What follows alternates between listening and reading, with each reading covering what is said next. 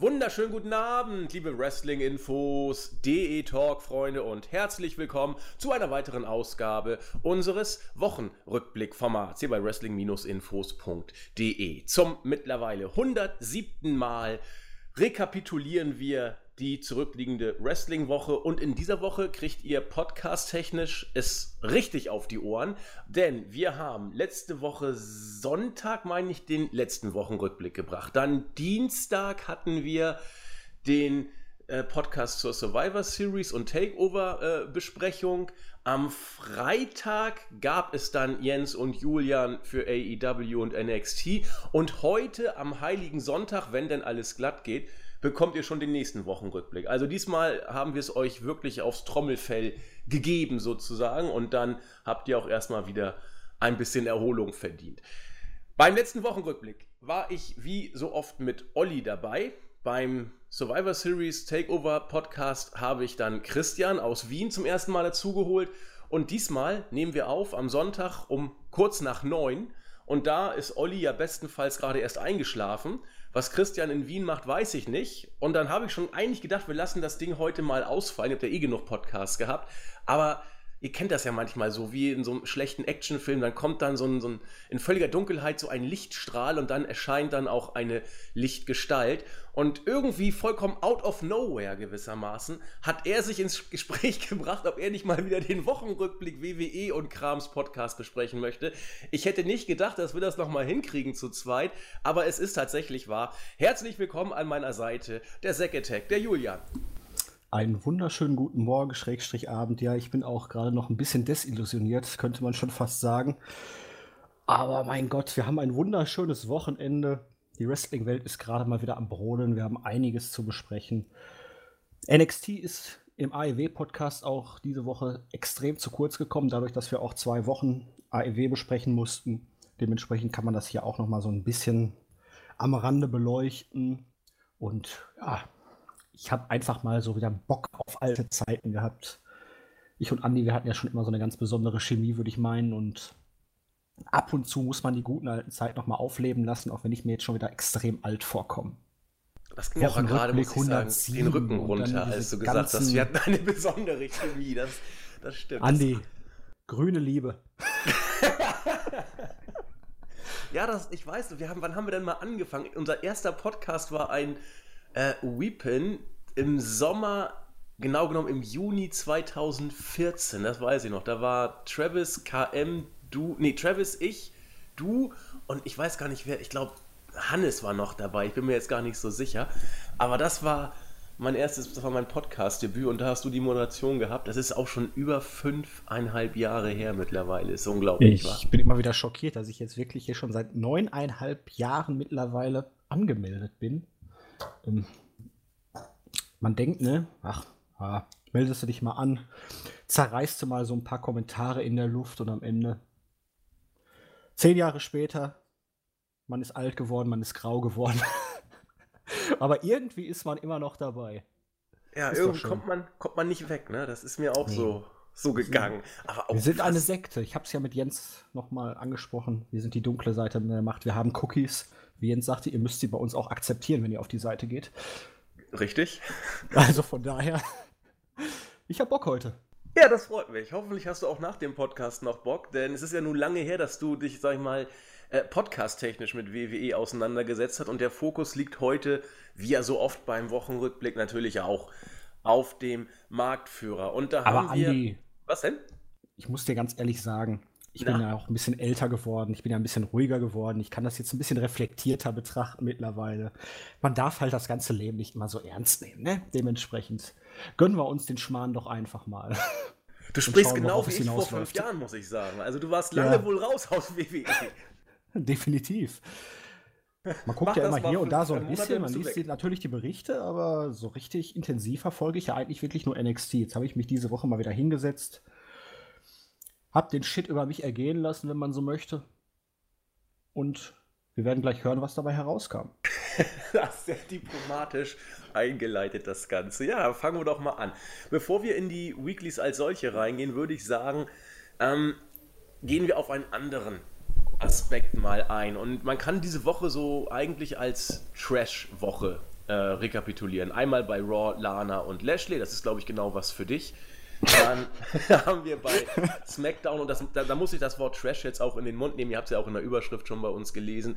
Ähm, beim Fiend kann man nur wirklich langsam sich Gedanken machen, ist das jetzt ein großartiger Charakter oder hat hier Vince Russo zu viel um die Ecke geguckt wegen, ähm, er zieht dann ähm, seine Gegner, hier Daniel Bryan, unter den Ring, manche sagen auch in die Hölle, ist das alles Trash und wo wir bei virtuellem Trash auch sind, Corey Graves und Seth Rollins lassen ja kein soziales Medien-Fettnäpfchen aus, muss man sagen. Hier hat sich jetzt Corey Graves wieder hervorgetan. Du hast schon Luft geholt, du wolltest dich äußern, Julian. Auf geht's. Nein, ich hätte hier einfach eine andere Überleitung gewählt. Ich hätte gesagt, apropos Shit, aber. Ach so. ja, Corey Graves. Er hat so den Seth Rollins gemacht in dieser Woche ist in den sozialen Medien ja durchaus ein wenig über die Stränge geschlagen. Es fing alles damit an, dass er ja, ich glaube, es war am Samstag nach Takeover, so ein bisschen geschrieben hat hier, dass sich Mauro Ranallo ein bisschen zu sehr rausnimmt beim Kommentieren von NXT, in dem Fall hier auch Takeover und dann ja auch noch andere Kommentatoren in Form von Nigel McGuinness, einem erfahrenen Wrestler, und Beth Phoenix, einer Hall of Famerin dabei sind, die auch gerne mal was sagen würden oder zumindest was zu sagen hätten. So, so ungefähr. Ich glaube, er sagte, bei der Series haben wir heute eine Hall of Famer und einen ehemaligen, ich glaube, er hat sogar Ring of Honor Champion gesagt, was mich sehr gewundert hat, dass man das Wort in den Mund genommen hat. Er hat es genau. ja nicht gesagt, er hat es ja geschrieben. Äh, okay, also äh, in die Tasten genommen sozusagen. Genau. Ja. Er hat es ja nicht in einer WWE-Show gesagt. Recht hast du.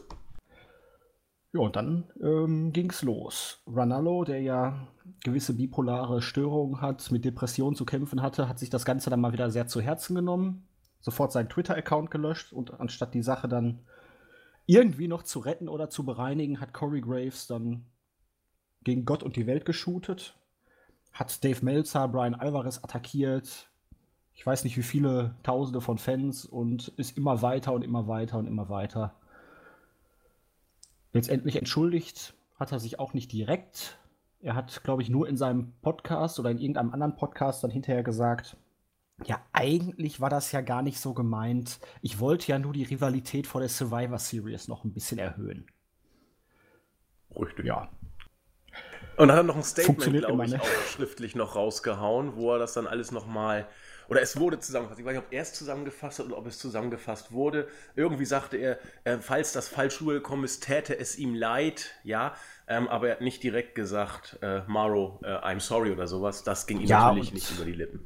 Zu dem Zeitpunkt war der Bus ja auch schon eigentlich gegen die Wand gefahren, weil er hat sich ja wirklich dann auch wie gesagt, mit Melzer und Alvarez angelegt, hat gesagt, hier, ich habe meine Telefonnummer, melde dich bei mir, wir können das auch woanders austragen und äh, das sind solche Geschichten.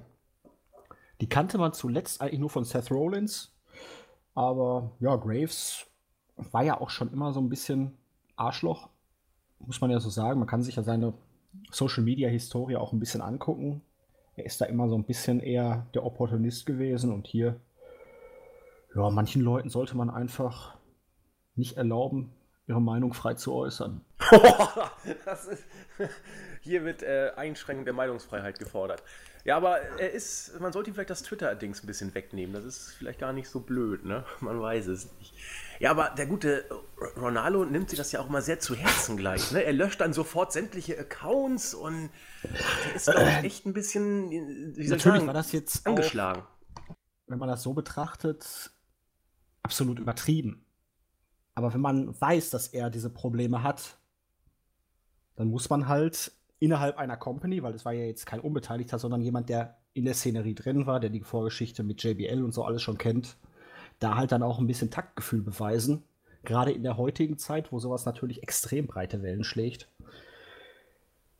Ja, also es ist dumm gelaufen. Ich bin wirklich mal gespannt, ob Mauro nächste Woche wieder da ist. Bei NXT diese Woche war er ja nicht da.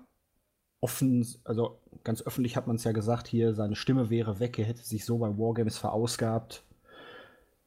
Es gab auf jeden Fall während gewisser Matches dann natürlich auch Mama Mia Chance am Mittwoch. Da hat man schon gemerkt, er würde fehlen. Und ja, ich bin mal gespannt, ob er nächste Woche wieder da ist. Und ob da noch irgendwas kommt. Oder ob es die Sache jetzt damit sozusagen erledigt ist erstmal.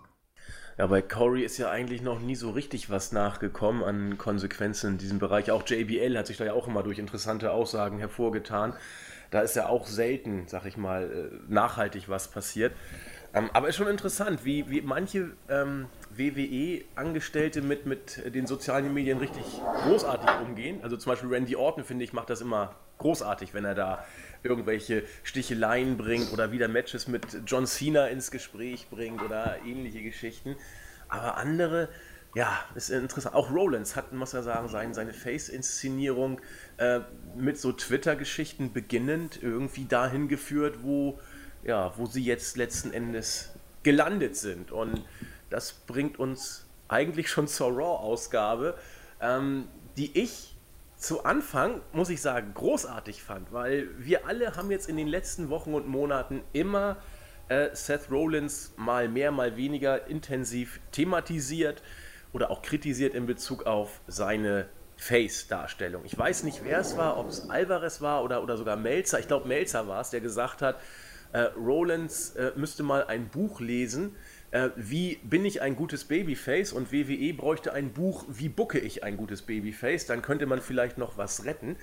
Ähm, nach der Survivor Series hat er dann tatsächlich, so haben es alle zuerst gesehen, den lupenreinen Heel-Turn hingelegt, äh, nachdem er da rauskam und das Ganze um den Ring versammelte Roster mehr oder weniger ja, kollektiv niedergemacht hat. Mit Randy Orton ging es, glaube ich, los, der dann auch gleich gegangen ist. Charlotte hat ihr Fett weggekriegt, die Authors of Pain und am Ende auch Rey Mysterio. Nachdem der gegangen ist, sind dann irgendwie alle gegangen. Fand ich großartig, was er da gesagt hat. Ja, ihr wart alle faul, ihr habt alle kollektiv versagt. Charlotte, du willst eine Flair sein. Ja, das war ja wieder nichts und solche Geschichten. Owens gab ihm dann den Stunner und dann war nachher gut. Man hat dann ein Match am Ende der Show rausgehauen. Ähm, ich, ich greife mal kurz vor, wir müssen ja nicht chronologisch das Ding durchgehen. Ähm, alles, was man da, finde ich, booking-technisch ganz putzig gemacht hat, nämlich Rollins deutlich in die Heel-Ecke gestellt, hat man jetzt dann am Main-Event-Match wieder doch stark relativiert. Denn, wenn man sich das Match mal genauer angeguckt hat, hat Rollins geworkt wie ein Babyface. Er hat äh, seine Spots gebracht, er hat mehrere Dives gebracht, er hat gekämpft, er hat äh, versucht, hier mehr oder weniger clean das Match zu gewinnen. Und am Ende kommt dann die AOP raus, machen Owens platt ähm, gehen Richtung Rollins, der heldenhaft sagte, komm, komm, komm, greift mich an, ich werde euch schon zeigen, was eine Hake ist und dann gehen die weg und dann zeigt äh, Rollins wieder die healigen ähm, Storms gegen Owens. Also da kann man schon wieder sagen, was, was soll das Ganze? Ich äh, bin völlig verwirrt. Jetzt kann man als WWE-Fan sagen, ja, jetzt muss man gespannt sein, wie es jetzt mit Rollins weitergeht. Ähm, die Fans waren genau wie ich mehr oder weniger völlig sprachlos. Ein paar haben geboot, ein paar sind gegangen, ein paar haben geschwiegen und ein paar haben versucht, CM Punk-Chance anzusetzen. Boah, ich weiß nicht. Ähm, du als WWE-Frischling, Julian, der du ja wieder bist, wie, wie, siehst du denn äh, so ein Storytelling aus der Brille des, äh, sag ich mal, noch eher unbedarften Main-Roster-Wiederguckers? Ich muss ganz ehrlich sagen, genau so war es perfekt umgesetzt.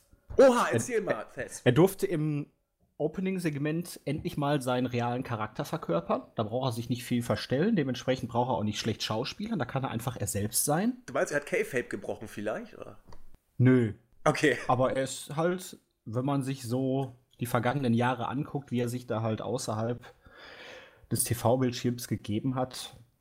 Es gab ja jetzt nicht nur die Sache, wo er die letzten Monate halt immer bei Twitter und Instagram und so eine ganze Scheiße da rausgehauen hat.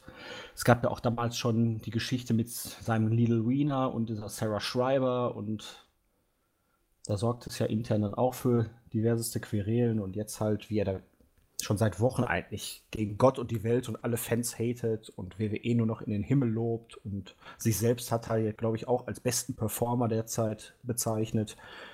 Dementsprechend macht das doch absolut Sinn er ist der Größte. Er hat alles gegeben dafür, dass Raw bei der Survivor Series gewinnen kann und alle anderen haben ihn im Stich gelassen.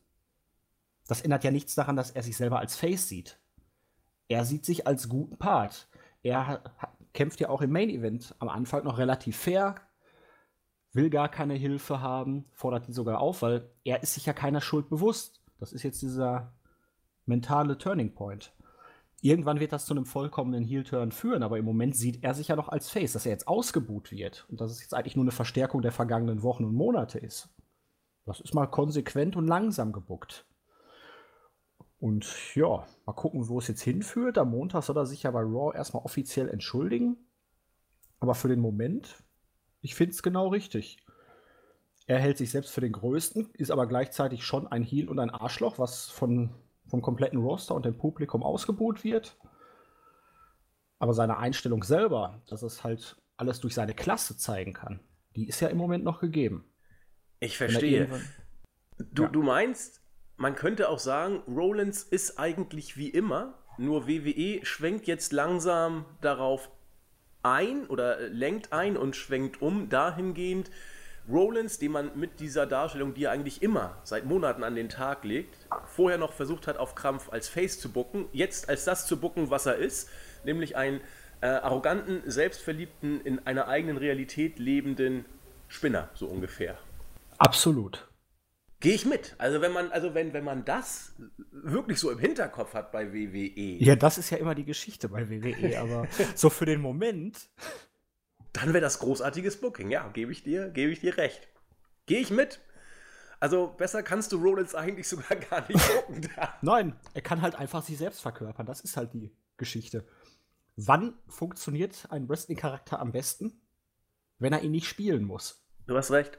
Deswegen hat Hulk Hogan so gut funktioniert in den 80er und 90er. Genau. Ja. In der Tat. Also, mal gucken, wie lange WWE das durchhält. Denn Rollins, jetzt können wir mal zurückdenken an die Zeit, wo ich dann zur Seite gekommen bin. Das war dann so Ende 13, Anfang Mitte 14. Rollins fand ich immer dann am stärksten äh, in seiner weinerlich arroganten hinterhältigen, selbstverliebten Heel-Rolle. 14, 15 so ungefähr. Das, da war er, fand ich, bärenstark. Und genauso ist er jetzt genau genommen, ja eigentlich dann auch wieder und wird so gebuckt. Ich bin gespannt. Ich bin gespannt. Ja, er kommt halt rüber wie ein absolut unsympathisches Arschloch. Und wenn er wirklich da jetzt Heel verkörpern soll, ist es doch optimal. Gehe ich mit? Schauen wir mal, was passiert. Bei dem nächsten Segment musste ich, ich weiß nicht warum, immer an dich denken. Ja, der Total Divas Flashback, oder? Ja, auch, auch ein bisschen TV Kaiser, finde ich. So ja. äh, ein Teufelskreis. Bobby Lashley und, und Rusev und Lana. Ich meine, ich, ich weiß nicht warum, aber ich musste vom ersten Moment an bei dieser Storyline an dich immer denken, weil die hätten auch bei TV Kaiser auftreten können mit dieser Storyline oder in irgendwelcher anderen äh, billigen Talkshow oder auch bei Total Divas. Ich weiß gar nicht, ob das da, ne, das wird, da wird es kein Thema sein. Im Zweifel, die Show ist ja. Gibt es die eigentlich noch? Ich glaube, die gibt es, es noch, gibt, Total es Divas. Es gibt noch ja. Total Divas, es gibt noch Total Bellas. Ich habe es Ewigkeit nicht mehr geguckt. Ich habe letztens irgendwo einen Ausschnitt gesehen auf einer Newsseite. Da waren dann auch hier Ronda Rousey und so ist mittlerweile dabei. Stimmt. Ich weiß gar nicht, wer da alles mitspielt, aber ja, das ist äh, Trash pur. Das ist halt, die Leute haben in den letzten Monaten ja immer mehr 90er gefordert. Wo lief Back denn to das? The roots. Wo läuft denn Total Bellas? Auch auf dem Network? Nee. Also nee, auf dem USA e. Network? Auf E. E. Ah. E Entertainment. Ja, da gehört es auch hin. Ja, okay. Das kriege ich zumindest äh, teilweise über diese Unity Media Sender rein. Und dementsprechend könnte ich es theoretisch sogar in Deutschland gucken, glaube ich. Ach Gott. Falls es auch hier in Deutschland übertragen wird, das weiß ich halt nicht, aber I würde ich theoretisch reinkriegen. Mhm. Naja, muss ich jetzt aber auch nicht, aber ja, du hast schon durchaus recht. Aber die Leute haben 90er gefordert. Hier habt ihr eure 90er. Das sind 90er Jahre Storylines. Ja, habe ich auch gedacht. Wobei das ist Trash, das ist ähm, grotesk, das ist zum Fremdschämen, aber hey, das ist auch Wrestling anscheinend. Ja, aber wie gefällt's dir denn? Ich meine, das ist ja nur wirklich Talkshow-Trash, wie du sagtest, erster Güte. Ähm, man zieht hier alle Klischees durch. Ähm, Jerry Springer müsste eigentlich, ich glaube, Jens hat das mal angedeutet, dass Jerry Springer irgendwie noch fehlen würde in dieser Storyline. Äh, sie ist ja, sag ich mal, konsequent erzählt. wie, wie, wie, siehst du es nach einer gewissen WWE-Pause, ähm, dieses, ja, ich sag mal, Zack Attack Trash-Segment? Ich bin so ein bisschen aus diesem Alter rausgewachsen, möchte ich mal. Also, ich gucke mir weiterhin gerne Trash an. Das äh, darf man jetzt nicht verwechseln ich finde es hier in einer Wrestling-Show mittlerweile dann aber doch ein bisschen deplatziert. Da bin ich dann eher dabei bei dem seriöseren Part. Man kann auch immer irgendwelche Beziehungsgeschichten, äh, irgendwelche Dreiergeschichten, von mir aus auch Vierer oder Fünfer oder so immer erzählen. Da bin ich voll dabei. Aber hier schießt man halt dann doch ein bisschen drüber hinaus. Man macht es ganz bewusst, da bin ich sicher. Man möchte hier wirklich alle Klischees bedienen. Und man hat es ja auch. Die beiden sind verheiratet. Man hat ja das, äh, die Vergangenheit dann, wo man es schon mal mit Dolph Ziggler versucht hat, mit dieser Beziehungskiste. Jetzt dann die Sache mit Bobby Lashley, der ja einfach nur Lana sagt, äh, Rusev ist voll böse.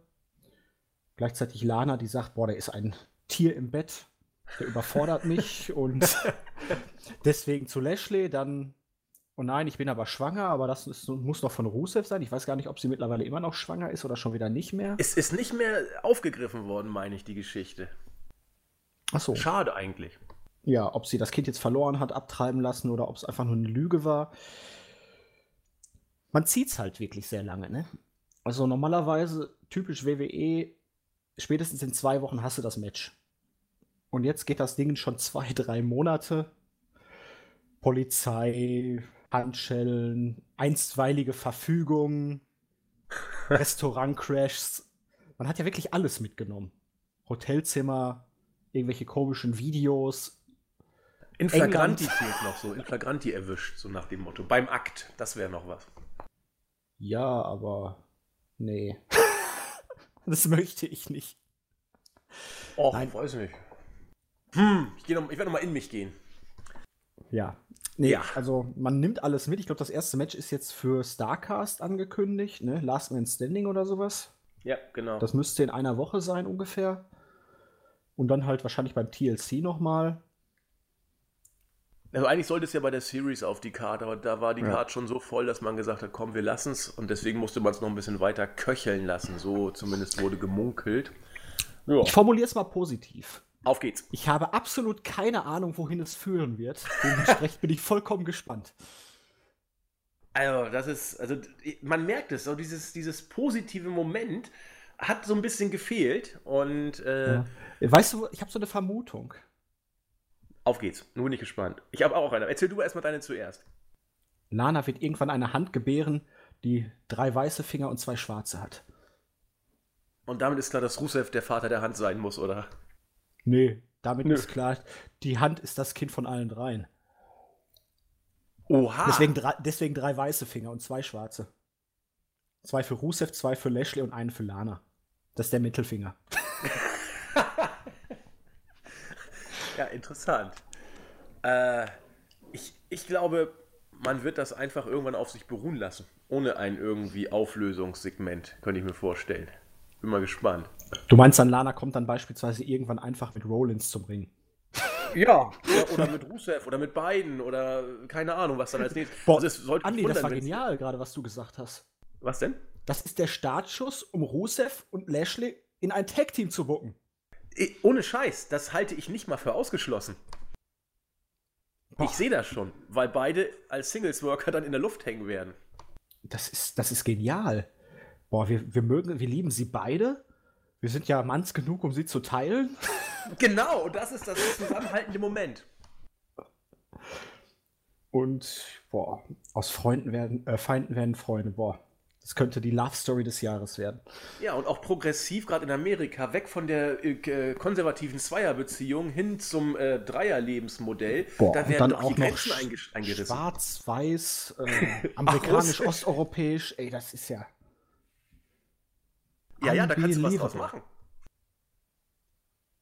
Ich, ja. ich, glaube auch, das ist, wird äh, für mehr Liebe und äh, Völkerverständigung und Toleranz kann das hier wirklich bahnbrechend sein, ja.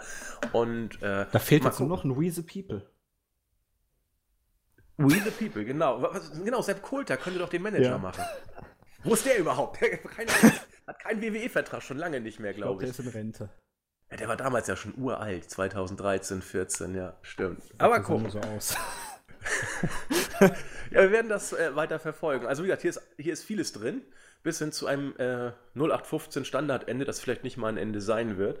Aber mal gucken, was, was passiert. Ich will auch das Tech-Team tatsächlich, ehrlich gesagt, nicht ausschließen. Halte ich für durchaus äh, möglich, dass da sowas kommt. Das heißt, die heißen dann Black Russians. Oder? Black Russians. Andy? Black Russians? Finde ich gut. Oder ja. White Americans. Black Russians, das kann man dann irgendwas mit Bulgarisch noch bringen, aber das bringt nichts. Also Black Russians finde ich eigentlich gar nicht, wobei da ist ja gar nichts mehr russisch mittlerweile. Rusev ist ja, ja Lana, Bulgare oder? und Lana hat ja mal den Akzent, mal hat sie ihn nicht. Ja, Black Russians hat was. Kann man auch wieder ein Getränk draus basteln. Wir werden, mhm. wir werden mal gucken. Ja, ansonsten hatte Raw extrem viel Leerlauf. Äh, die AOPs haben dann gegen Hawkins und Ryder gewonnen, das war klar. Andrade hat äh, Tosawa abgefertigt. Ja, da Murphy möchte ich kurz noch drauf oh, jetzt bin ich eingehen. Gespannt. Ja. Ja, dass Andrade hier gewinnen muss, klar und so, aber das ist mal wieder so absolut. Die eine Show weiß entweder nicht, was bei der anderen passiert, oder es ist einfach scheißegal. Weil du hast Tosawa beim, bei der Series in diesem Cruiserweight Title Match gehabt. Du hast es angekündigt, dass er noch ein Cruiserweight Title Match gegen Leo Rush bei NXT bekommen wird. Steht dort also, ist Number One Contender auf den Cruiserweight Title. Steht am Mittwoch in einem wichtigen Match bei NXT und verliert hier in zweieinhalb Minuten. Ja, ich, ich gebe dir recht. Ähm, ich glaube tatsächlich, dass diese Denkweise, so merkwürdig das klingt, teilweise noch vorherrscht, obwohl du in den letzten Wochen alles gemacht hast, NXT als gleichwertigen Brand zu, zu inszenieren und auch Zuschauer rüber zu schicken, sozusagen, wird Tosawa tatsächlich im Main Roster der ist nicht, nichts anderes als Fallobst. Seit, du hattest genug schon. Fallobst, was du hättest da einsetzen können. Wenn ich weiß, der, der stand Sonntag in einem Titelmatch und der steht Mittwoch in einem Titelmatch, dann lasse ich ihn hier nicht in zweieinhalb Minuten jobben. Recht hast du. Aber offenbar sieht WWE das tatsächlich so. Ähm, NXT und die Pay-per-Views sind verschiedene Welten als Raw und SmackDown, obwohl man alles tut, NXT diesen beiden Rosters als gleichwertig mittlerweile äh, hinzustellen. Und äh, offensichtlich ist Tosawa bei Raw und ja, bei Raw ist er ja ein anderer Charakter, als er bei NXT ist. Also das sind zwei völlig verschiedene Welten. Völlig paranoid. Ja. Macht überhaupt keinen Sinn. Ähm, denn ich glaube sogar, ich weiß nicht, ob es ob es äh, Cole sogar sah. Äh, Cole kann es ja. ja. gar nicht gewesen sein bei Raw. Äh, Lawler hm. hat es, glaube ich, traurig, gesagt. dass es immer noch so ist. Bitte? Ja, ist traurig. Aber Lawler hatte gesagt, ähm, ja, er wird mit dem Typen jetzt in 0, nichts fertig oder so ähnlich. Also er hat on air schon deutlich gemacht, dass Tosawa eigentlich mehr ein Scherzgegner ist, so nach dem Motto. Ja, also das ist eben die äh, Geschichte mit Tosawa. Weiß der Geier, warum man ihn äh, so darstellt, wie man es macht. Aber wie äh, Julian schon sagte, hier weiß entweder die eine Hand nicht, was die andere macht, oder man macht es ganz bewusst so aus Gründen, die sich uns nicht erschließen zum jetzigen Zeitpunkt. Wir werden das äh, weiter verfolgen. Eine Person ist nach Monaten wieder in die WWE-Shows zurückgekehrt, Matt Hardy. Und er verlor mehr oder weniger sang- und klanglos gegen Buddy Murphy, äh, der danach eigentlich nur mit Alistair Black sich äh, beschäftigte. Sprich, Matt Hardy äh, lief nicht nur, sag ich mal, oder kam nicht nur unter Fenner Liefen in die Shows zurück, er hat auch eigentlich gar keine richtige Rolle, die er da spielt. Eigentlich ein interessantes ähm, Ereignis, aber so richtig Relevanz kann man sagen, hat er nicht, das sowieso nicht, aber äh, eigentlich fragt man sich, warum man ihn überhaupt so zurückgebracht hat. Äh, ich habe eine Idee, aber vielleicht hat Julian auch eine. Sehr merkwürdig, oder? Definitiv, aber gut, du willst Buddy Murphy und Alistair Black ein bisschen pushen. Dementsprechend hilft ein Sieg über Matt Hardy aus der Sichtweise der Company wahrscheinlich mehr als jetzt ein Sieg über Zack Ryder oder so, weil Hardy doch noch einen zumindest etwas höheren Status hat. Ja, Matt Hardy ist ja eh so eine Personalie, da die Karriere beendet wegen den Rückenproblemen, dann auf einmal doch wieder nicht, dann kam er wieder zurück, war jetzt seit der Verletzung von Jeff Hardy komplett raus aus allem, hat jetzt zuletzt auf YouTube wieder diese äh, Freeze the Elite Series auf seinem YouTube-Channel gemacht und ja, sein Vertrag läuft laut neuesten Informationen im Februar 2020 aus, also noch vor WrestleMania im kommenden Jahr. Und im Moment befindet man sich in Verhandlungen. Man ist da schon relativ weit, aber es geht halt vorsorglich, äh, vorwiegend noch um die genauen Details wie geht es mit seinem Charakter weiter? Welche kreativen Freiheiten hat er? Und ja, es wird wahrscheinlich der letzte große Vertrag für Matt Hardy sein. Was ähm, kann WWE ihm bieten? und wie geht es für ihn auf Sicht auch vielleicht dann nach der Karriere schon weiter.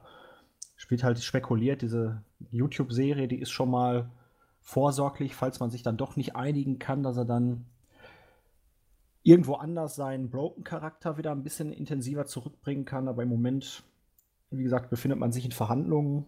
Man ist relativ optimistisch. Und das wird wahrscheinlich so ein Intermezzo gewesen sein. Sieg über einen etablierten Charakter. Und ja, das war es dann erstmal wieder. Ja, denke ich eigentlich auch, dass man, ich habe auch im Hinterkopf tatsächlich Hardys eher unklare Vertragssituation, beziehungsweise eine klare Situation dahingehend, dass sie im Februar wohl endet, aber noch nicht ganz klar ist, wie es weitergeht. Und deswegen buckt man ihn so, wie er derzeit ist, nämlich irgendwie zwischen Baum und Borke. Denn inwiefern jetzt ein Sieg gegen Matt Hardy viel wert ist, wenn er in drei Minuten passiert, dann hätte man auch einen Squash-Gegner hinstellen können. Aber du hast recht, Matt Hardy ist schon ein Name. Aber wenn ich jemanden nach, nach wie lange ist er jetzt weg? Sechs Monaten zurückbringe. Ah. Egal. Wir lassen das mal so stehen. Es gab auch richtig, richtig gute Sachen bei Raw. Und die nächste Sache finde ich, obwohl es, sag ich mal, nicht ganz logisch ist, fand ich aber richtig gut. Zum Beispiel, oder was heißt zum Beispiel, nämlich ähm, diese ganze Geschichte um den United States Championship Gürtel. AJ Styles sollte gegen Umberto Carrillo antreten. Das hat nicht geklappt, weil der OC Carrillo angegriffen hat. Da dachte ich auch schon, Mensch, der arme Junge, der hat ja echt nicht viel Gutes hier zu vermelden. Irgendwie ist sein Booking auch hochinteressant, da können wir nachher auch nochmal drüber sprechen. Carrillo und seine Darstellung im Main Roster. Dann kamen alle möglichen Leute, die gesagt haben, sie hätten gerne ein Titelmatch. Zuerst kam, ähm, wie heißt denn unser Superheld nochmal, Ricochet, kam und sagte, Mensch, Styles, was ist nur aus dir geworden? Randy Orton wollte auch ein Titelmatch haben. Drew McIntyre hat Argumente ins Spiel gebracht und zuletzt auch Rey Mysterio. Am Ende kam es, wie es kommen musste. Man schlug ein Fatal Four Match vor, um den Number One Contender für den heutigen Abend zu ermitteln. Styles sagte, was für ein Unfug, ich habe schon viel Mist von euch gehört, aber das schlägt ja wohl dem Fass den Boden aus. Oder was sagt ihr Jungs? Och, sagen Gallows und Anderson, wir finden die Idee eigentlich ganz knorke.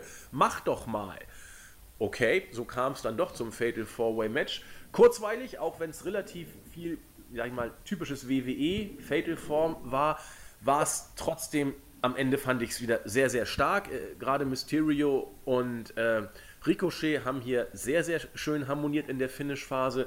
Am Ende hat Mysterio gewonnen und hat dann das Match gegen AJ Styles bekommen. Das war wieder eine gute Viertelstunde. Auch ein gutes Match, insbesondere die äh, Einbindung von Randy Orton passte. Da gab es dann schöne äh, Pops. Erst der 619, nachdem der Ref ausgeschaltet wurde, dann der RKO, dann der Frog Splash und dann war Schluss. Und wir haben mit Mysterio einen neuen Champion. Man kann jetzt sagen, ja, Mysterio gegen Lesnar verloren, mit Dominik zusammen konnte er ihn nicht besiegen. Jetzt sowas, ja, okay. Andererseits ist Mysterio derzeit Babyface-mäßig eine der wenigen Highlights, die WWE im Raw-Roster zu vermelden hat. Und ich fand die ganze Inszenierung eigentlich gut. Es war konsequent, es war stimmig. Du hast ein Babyface, das auch wirklich eins ist. Mysterio ist over. Das mit Dominik macht man weiter. Da war immer noch kein Turn. Äh, runde Sache fand ich eigentlich. Julia. Boah, ich hasse diesen Bengel so sehr. Von nein, also, also es war halt schon gut umgesetzt, muss ich sagen. Du hast halt jetzt für die Zukunft Styles gegen Orton auf den Weg gebracht, aber ich Lange persönlich gehabt, ja. fand das jetzt alles ein bisschen zu spontan, zu schnell, dass man jetzt Four-Way-Match, sofort das Titelmatch hinten dran und dann kommt Styles noch wie ein Dödel rüber. Und am Ende gewinnt der Face durch einen Eingriff.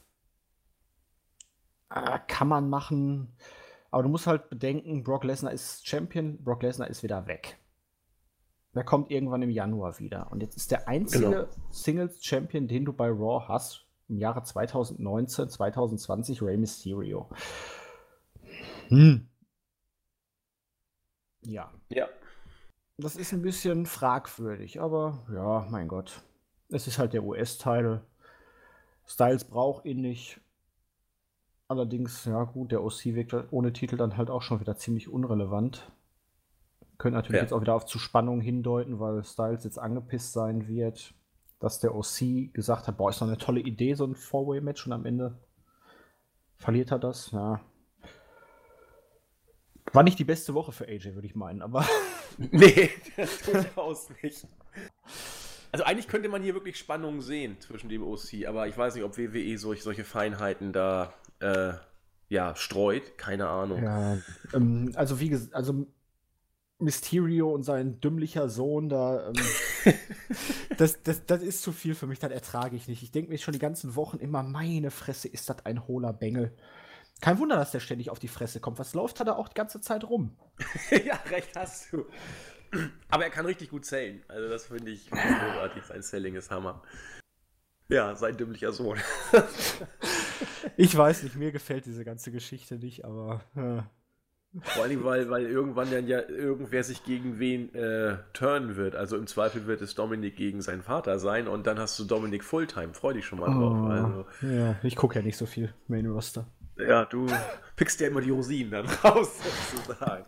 Aber ich habe irgendwie das Gefühl, dass man bei WWE Raw jetzt bis zum Rumble wegschenkt.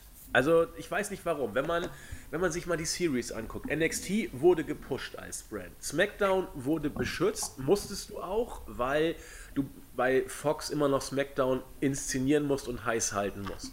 Ich glaube einfach, Raw ist derzeit die dritte Geige und hm ähm, guck dir mal die, die Ratings an. 2,1 Millionen Zuschauer. Das ist das viertschlechteste Ratings. Wenn du mal die Feiertage rausnimmst, das zweitschlechteste Ratings in, Rating in der Geschichte von Raw.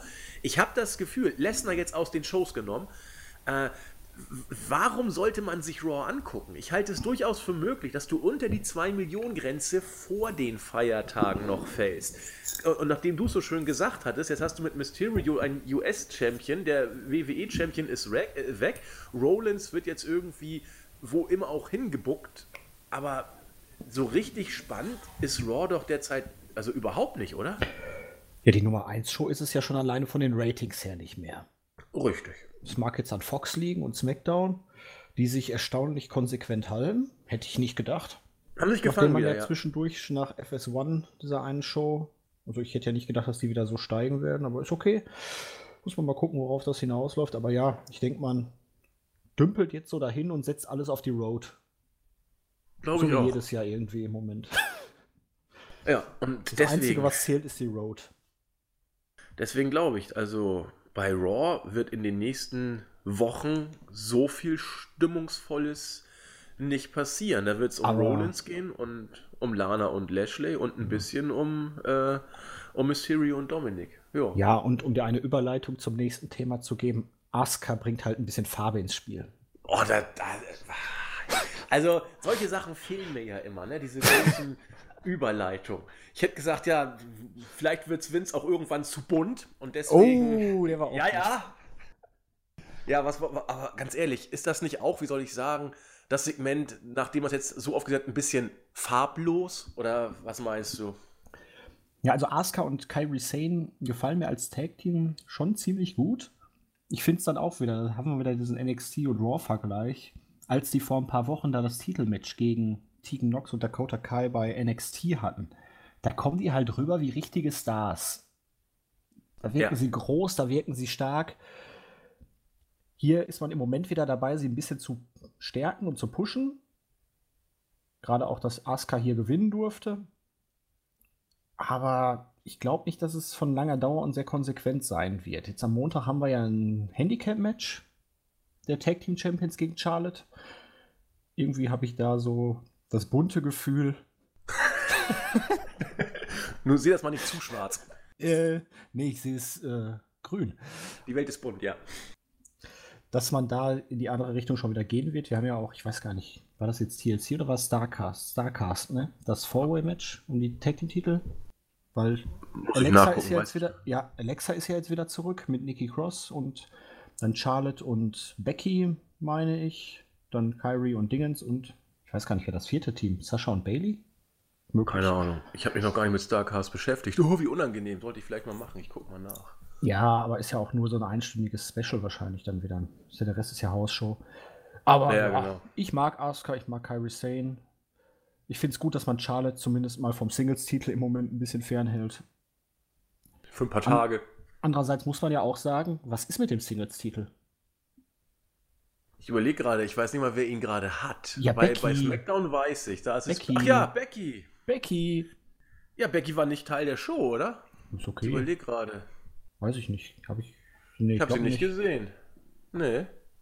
Hab sie nicht in Erinnerung. Ist ja auch gerade. okay. Kann man ja auch mal sein lassen. Du hast ja aber auch keine anderen. Nee, ich wüsste auch nicht, wer sonst ein Contender sein sollte bei Raw. Außer Lotte. Und die haben wir nur oft genug gesehen. Keine Ahnung. Tja, schauen wir mal. Schauen wir mal. Viel Ja. spannender finde ich nämlich, was ist in dem Käfig von Eric Rowan? Ja, das blieb äh, deutlich offen. Neue Storyline. Was hast du denn für Ideen? Es ist eine Maus. Eine Maus? Na, ich weiß es nicht. Passen wird irgendwie ein Gremlin, aber. ja, aber äh, man macht Wo, uns oder auch man keine geht hier gerade Hinweise. in die? Star Wars-Geschichte und es ist Baby Yoda. Okay. Hast du The Mandalorian schon gesehen? Nee, ist das, ist das, was ist das überhaupt? Ist das ein, ein Spin-off oder was ist ja, das? das ist so eine äh, Serie im Star Wars-Universum, die spielt ein paar Jahre nach dem Fall des Imperiums, also irgendwo zwischen den Filmen, über halt so einen mandalorianischen Kopfgeldjäger. Und der hat da so einen Auftrag. Ich habe jetzt bis jetzt nur die ersten drei Folgen gesehen. Ich glaube, vier oder so gibt es mittlerweile. Und bei diesem einen Auftrag soll er ein Paket abholen. Die einzige Info ist, es ist 50 Jahre alt. Dabei stellt sich Okay. dann raus, es ist klein, es ist grün und eigentlich ist es noch ein Baby. 50-jähriges Baby. Es ist Baby Yoda. Also nicht Yoda, aber halt gleiche Spezies. Extrem knuffig und ist im Moment wohl der absolute Hype, der absolute Hit. Chris Jericho hat es auch schon in einer Promo mal verwurstet. wo, wo läuft die Serie denn? Auf diesem komischen neuen Disney-Streaming-Dienst. Oh fuck, da muss ich ja wieder einen Streaming-Dienst. Oh nee, ey. Es gibt auch Alternativen. Ja. ich, ich muss mal gucken. Also, äh, ich würde mir das angucken, aber im Moment würde ich viel lieber Watchmen gucken. Aber da muss ich ja auch Sky irgendwie mir organisieren. Das ist ein Teufelskreis. Das ist ein Teufelskreis. Also, hast du, hast du The Boys geguckt? Das, das war zum Beispiel Nee. auf, auf Prime. Richtig gut. Richtig gut fand ich die. Aber man, da musst du ja auch, auch HBO, wenn du Westworld gucken willst, du kommst ja gar nicht mehr hinterher. Du musst ja tausend verschiedene Streaming-Dienste irgendwie. Kann ich am mir nicht Start haben. Nee, ich nämlich auch nicht. Sowas Blödes. Horror. Ja, aber es kann sein, das ist also 100 Pro wird das oder relativ wahrscheinlich wird das eine Referenz daran sein, könnte ich mir vorstellen. Also WWE geht ja immer da gerne äh, am Puls der Zeit. Oder es ist einfach nichts drin und er bildet sich das nur ein. Kann sein, weil du musst ja äh, Rowan irgendeinen äh, Grund geben, äh, relevant zu sein und äh, allein hat das ja nicht geschafft. Vielleicht so mit mystischen Kisten. Kann sein. Vielleicht soll ich auch irgendwas überbringen oder abholen. Ja, alternativ greift man seine Vergangenheit wieder auf und da ist eine Flasche Wein drin. So als Winzer. Der Winzer kommt zurück. Ja, das wird Sinn machen. Ah, das fand ich war der beste Charakter. Der hochintelligente Winzer. Das war gut. aber Absolut sonst- glaubhaft. Er kommt, er gewinnt und geht wieder. Ne, das, äh, Wofür auch immer er jetzt fit gemacht werden soll. Äh, er wird fit gemacht. Lana sagt uns, dass es ihr gut geht. Schön. Ja, Die sieht echt professionell aus, ne? ja, weiß nicht, sehr mit dem- professionell. Mit dieser bärenfarbigen Bluse, den offenen langen Haaren. Ja, doch. Gebe ich, gebe ich dir recht. Hochprofessionell. Lass mal das mal so stehen und geht weiter. Ja, Main Event, Main Event haben wir ja besprochen. Ja. Ähm, Gibt es nichts zu sagen. Wir müssen mal gucken, wie es dann mit dem guten Rollins weitergeht. Ja, das war Raw. Ich habe ja schon so ein bisschen den Trash-Faktor angesprochen. Oh, unglücklich, jetzt hängt mein Rechner gerade. Ein Teufelskreis. Ein Teu- oh, ich habe es aber doch hingekriegt. SmackDown hatten wir, also viele von euch haben von einer der schlechtesten Shows aller Zeiten gesprochen. Weiß ich jetzt nicht, aber äh, das Opening-Segment mit Reigns und, und Corbin war doch eigentlich solider Standard, sag ich mal. Dass da Corbin sagt, ja, äh, dass äh, Reigns rauskommt und sagt, ja, wir waren alle super, ja, aber du hast doch gegen NXT verloren. Ja, aber die sind ja auch WWE, irgendwo sind wir alle doch WWE und alle Badasses. Hat nicht so richtig gezündet, der Versuch, das zu retten. aber er sagte, egal wie bei SmackDown, haben ordentlich äh, in den Arsch getreten. Äh, alle waren super, bis auf Corbin, der soll jetzt bitte auch mal rauskommen. Und dann kam wieder das übliche, sehr langgezogene Redesegment und am Ende sagte Corbin auch, nö, ich kämpfe nicht gegen dich, obwohl er von Reigns ja herausgefordert wurde. Aber Robert Root soll das mal machen. Und der hat dann auch entsprechend verloren. Ja. Ja, also das war von Roman Reigns irgendwie so, ob groß, ob klein, ob schwarz, ob weiß und ne, lass uns alle Freunde sein und eigentlich sind wir doch alle toll und dufte. We are one, ne? Ja, ja, wirkte aber irgendwie nicht so glücklich, äh, fand ich. Sagen wir es mal so, dass wir, es gab schon schlechtere Segmente mit den Beteiligten. Ich erinnere an das Chihuahua-Kostüm. Das ist noch gar nicht so lange her. Dementsprechend muss man ja alles positiv sehen. Nein, es war nicht gut.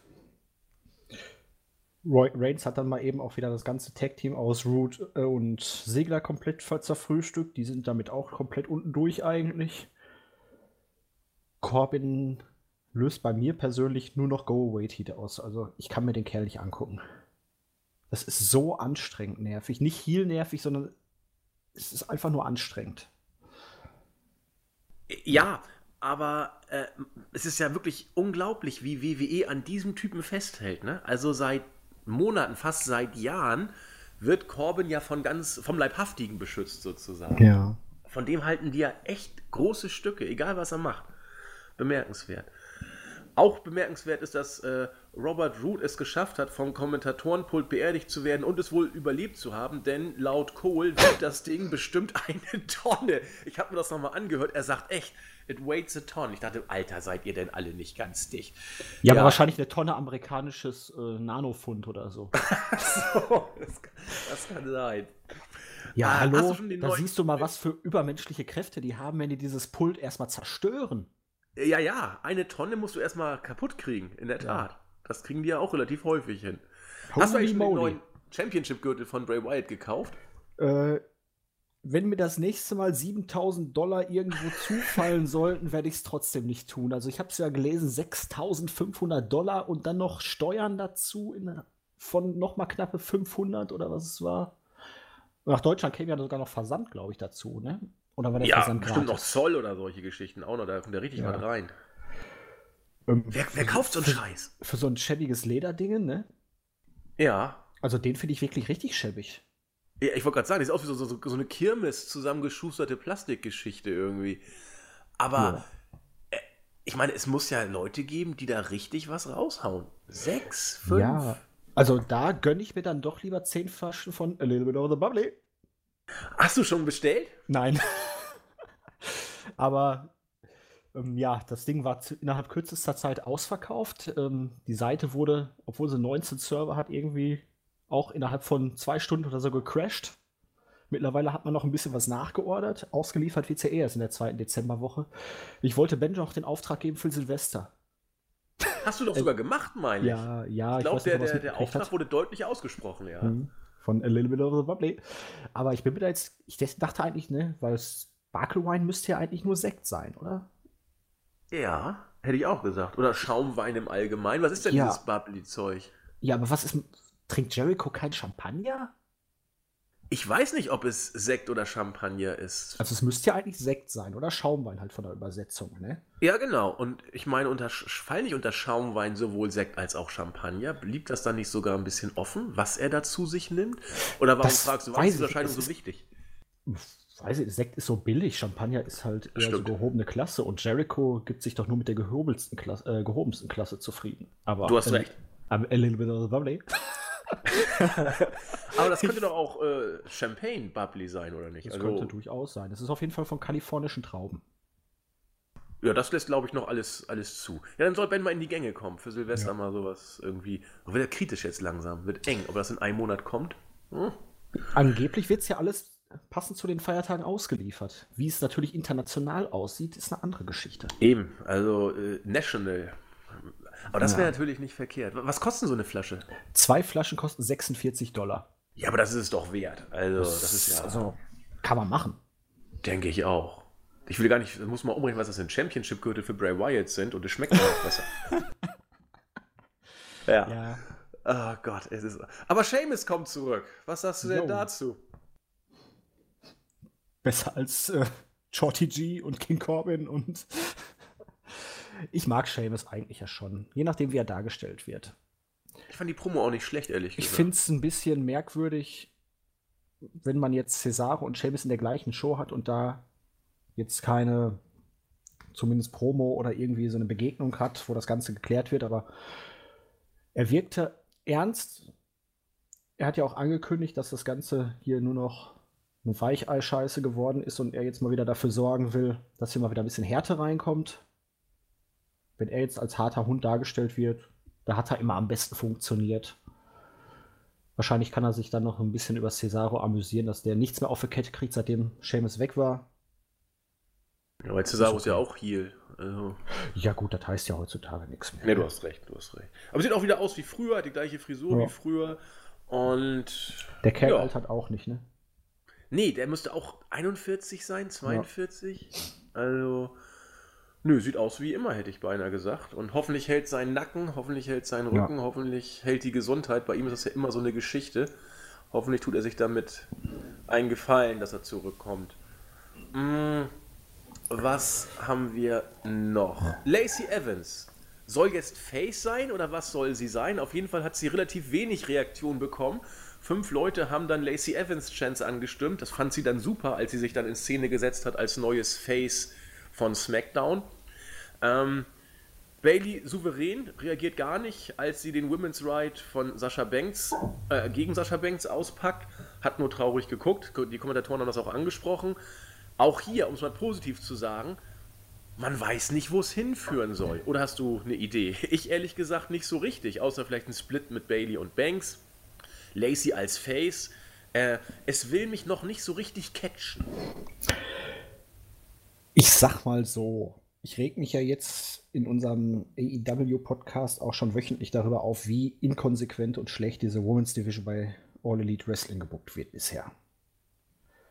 Dementsprechend bin ich ja froh, wenn man hier schon mal ein bisschen was in Charaktere investiert, ein bisschen Zeit investiert. Aber Lacey Evans Booking ist halt auch absolut inkonsequent. Ja.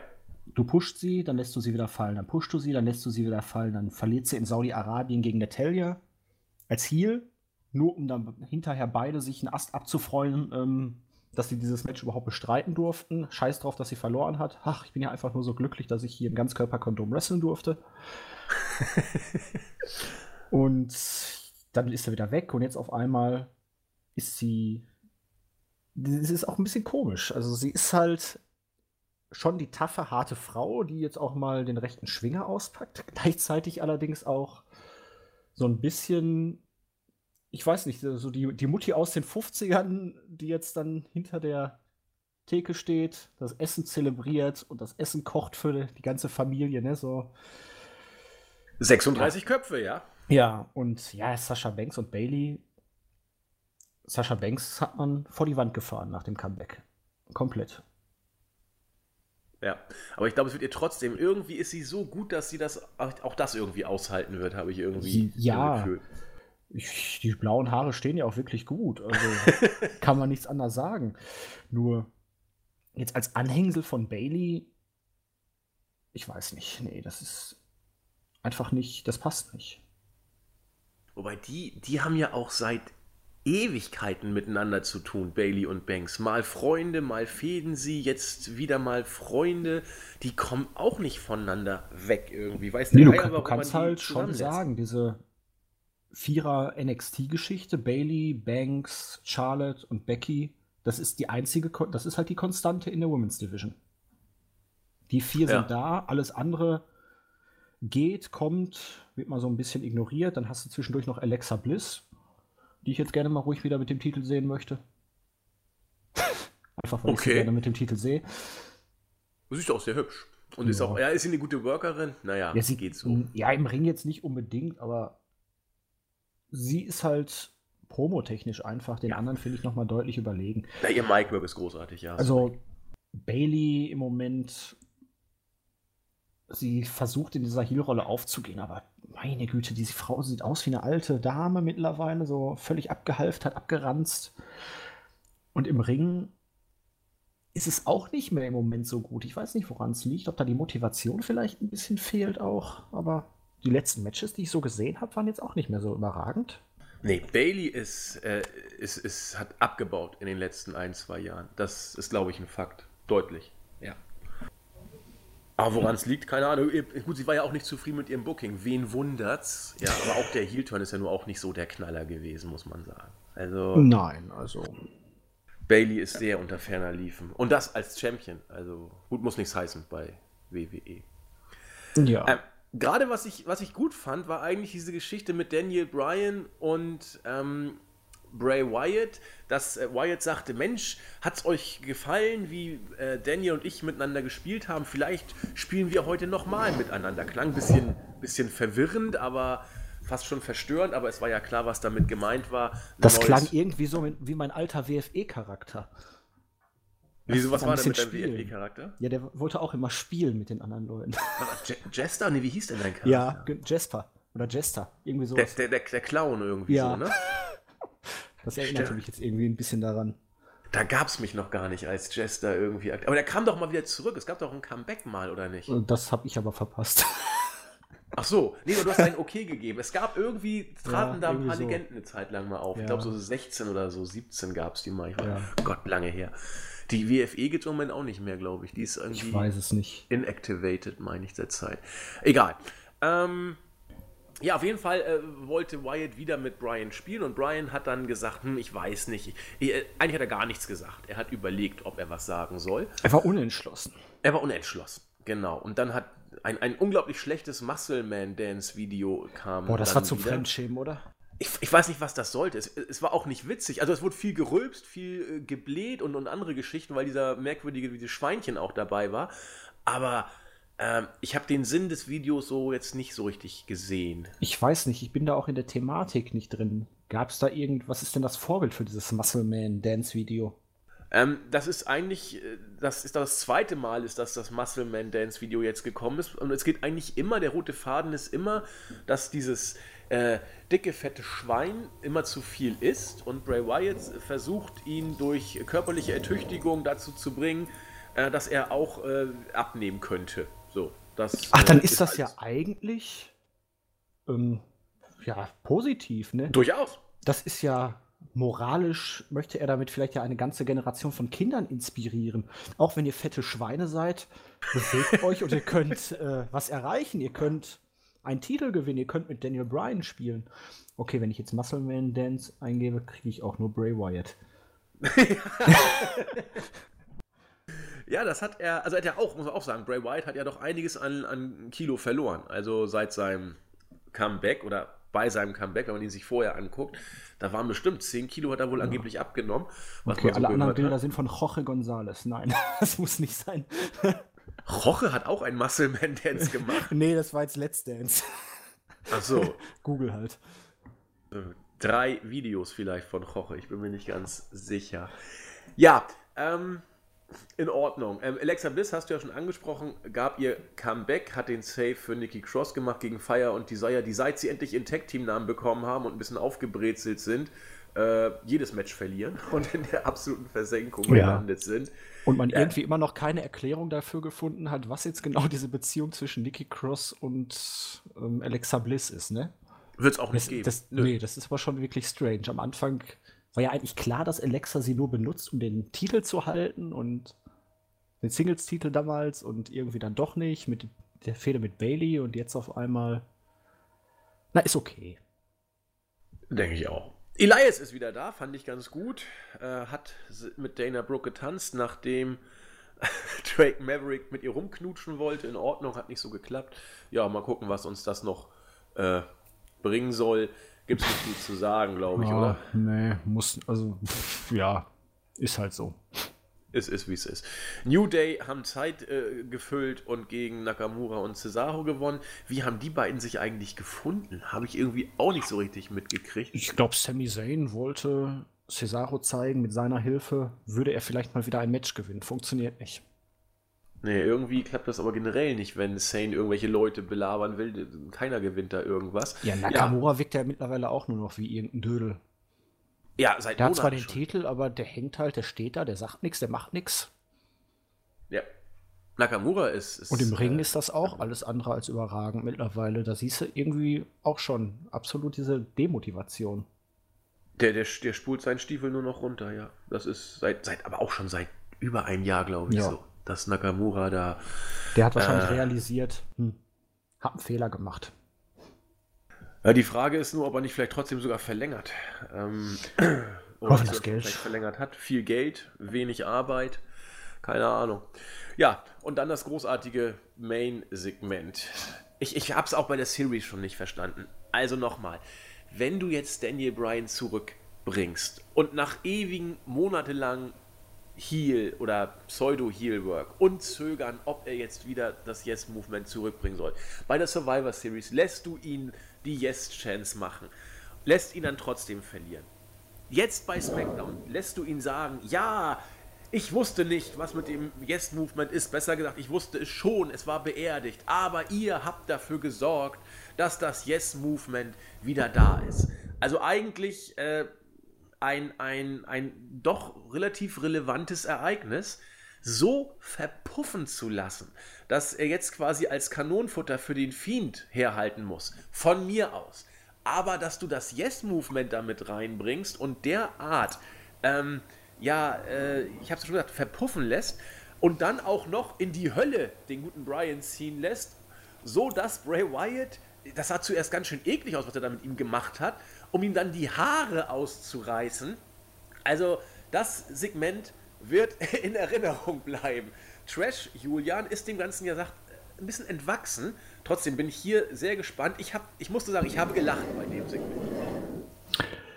Ich lache da schon seit Wochen drüber, also. ich kann mich immer noch daran an diese Berichte erinnern, wo man sagte dann, WWE geht auf Fox, äh, SmackDown geht auf Fox. Da möchte man den Stil einer eher klassischen Sportsendung etablieren, weil man ja auch Basketball und Football und alles zeigt. Und da wird so ein, naja, Comedy-Programm nicht reinpassen. Und ausgerechnet SmackDown verkommt jetzt immer mehr zu dieser Nummer, ne? Dieser Hundegeschichte mit Corbin und Reigns. Der Fiend im Allgemeinen. Der Fiend im Allgemeinen ist gut gesagt, ja. Ja, also ich, ich kann das nicht äh, für voll nehmen in so einem Universum wie Lucha Underground hätte das wunderbar reingepasst. Da wäre das eine richtig große Nummer geworden. Weil es ist halt, war halt so ein eigenes Universum, fernab der Realität, mit mystischen Kräften und allem drum und dran. Das wäre ein Charakter gewesen, der hätte da mega geil reingepasst. Stimmt. Aber in diesem pseudorealistischen WWE-Universum funktioniert das halt einfach nicht. Gerade auch nicht im Jahr 2019. Aber manche Sachen, da muss man dann einfach mal da sitzen, ein bisschen schmunzeln und sich denken, ja, alles klar. ja, mal gucken, worauf es jetzt hinausläuft. Also Daniel Bryan ist jetzt wieder Face, lässt ihn natürlich dastehen auch wie einen lächerlichen Heuchler. Ja. Weil alles, was er praktisch aus moralischen Gründen getan hat, ist jetzt wieder völlig egal, nur weil die Fans ihm weiterhin zujubeln. Sehe ich genau wie du. Völlig bescheuert, ja. Und der Fiend, der wird halt weiter jetzt sein Unwesen treiben. Ich wüsste jetzt aber, um ehrlich gesagt, auch niemanden, der da sonst jetzt noch in Frage kommt. Vielleicht zwischendurch wirklich noch The Miss als Opfer? Ja, du musst ja bis Mania, so wie es heißt, mit dem Fiend gehen. Also brauchst du noch ein, zwei Übergangsgegner. Und Brian wird nach dem Rumble durch sein, glaube ich, ja. Spätestens. Spätestens, ja. Wahrscheinlich erstmal TLC. Ja, aber er wird irgendwie ja, drei Pay-Per-Views mit ihm füllen, boah. Nee, wieso? TLC und den Rumble. Ja, du hast ja schon einen Pay-Per-View hinter dem der Series. Ne? Jetzt noch recht. zweimal das Match bringen, boah. Hast recht. Ja, und dann, was hast du denn? Du hast dann den Rumble. Ja, dann hast Entweder du noch Brian oder irgendwen und dann hast du noch ein Pay-Per-View, glaube ich, bis. Ich weiß nicht, ob das die Chamber ist. Gibt es die Chamber noch? Ja, aber die, die haben sie, glaube ich, seit neuestem nicht mehr vor WrestleMania gelegt, sondern irgendwann danach. So. Ich meine Fastlane, ob es den gibt, weiß ich auch nicht. Da hm. müsste ich mal gucken, welcher. Aber ein Pay-Per-View kam meistens immer noch zwischen. Tja. Und früher war es die Chamber, da hast du recht. Aber die ist, glaube ich, nicht mehr. Notfalls kannst du ja Kofi noch verfrühstücken. So, der ist doch bei SmackDown. Ja, das sag ich ja. Hä? Achso, ich Depp. Ja, ich habe gerade nur gesehen, weil das, das Licht ist ja immer rot, wenn der Fiend kommt, deswegen war ich so Raw-mäßig gerade. Aber natürlich Ach so. ja, ja, ich habe gerade einen Gedankenfehler gemacht. Klar, wir sind ja bei SmackDown. Der kriegt Stimmt. ja theoretisch auch nochmal ein Titelmatch. Oder er möchte recht. ja keins haben. Gegen Lesnar hat er wahrscheinlich Angst gehabt und jetzt gegen den Fiend hat er auch Angst. Ja, so kann man das auch machen, ne? Also The Miz kann von mir aus das mal machen. Der hat ja schon so ein bisschen wieder sich jetzt als Mentor von Brian inszeniert. So nach dem Motto, wenn Brian scheitert, dann muss der Mentor ran und der wird auch scheitern. Und da bin ich mal gespannt, wer dann beim, bei Mania gegen den Fiend antreten soll. Ja gut, Roman wäre sonst klar. Ja. ja. Notfalls irgendwann sehen wir dann The Fiend gegen Bray Wyatt. ja, musst du irgendwann unter die Maske stecken, ist ja kein Problem. Das kannst du Allerdings. Ich feiere ja immer noch diese Melodie von dem Firefly Funhouse einfach absolut. Es gibt nichts Großartigeres derzeit bei WWE als diese Melodie. Aber wo war jetzt der neue Charakter? Brian soll der neue Charakter sein, glaube ich. Ach so. Er hat ihn ja in die Hölle gezogen, die Haare ausgerissen und dann wird er hm. als äh, gebrainwashed da. Hat man ähm, uns aber gut in die Irre geführt, ne? Mit diesem Twitter-Ding von dieser Designerin mit dem Kleid und so. Vielleicht muss Brian ein Kleid anziehen. Oh, meinst du Daniela Bryan? Vielleicht. Oder kehrt Brie Bella auf einmal als Anhängsel von The Fiend zurück. Und muss dann Brian quasi in üble Gewissensbisse bringen. Kann sein. Also, wie gesagt, Brian war schon mal mit Bray Wyatt unterwegs, wenn auch nur ein paar Wochen vor dem Rumble 2014. Ja. Ähm, also das ist auch so neu jetzt nicht. Ähm, aber ich glaube schon, dass man Brian irgendwie jetzt äh, dämonisiert, gebrainwashed zurückbringt und vielleicht kriegt Brian sogar das Match gegen den Fiend bei WrestleMania, weil, weil du ihn jetzt bis, bis Mania als, als Anhängsel von, von Wyatt darstellst, der dann irgendwann versucht, sich aus seiner was weiß ich was zu befreien und dann am Ende kommt die Rebellion oder was auch immer. Aber ich glaube nicht, dass du Brian so hoch pushen wirst wieder. Also. Nee, aber was ich jetzt episch finden würde, wenn Brian dann nächste Woche im Firefly Funhouse in irgendeinem Bild auftaucht, sein Kopf, und der sich dann bewegt und aus diesem Bild raus will und einfach nicht aus diesem Bild rauskommt, weil er gefangen ist in einem Bild an der Wand im Firefly Funhouse.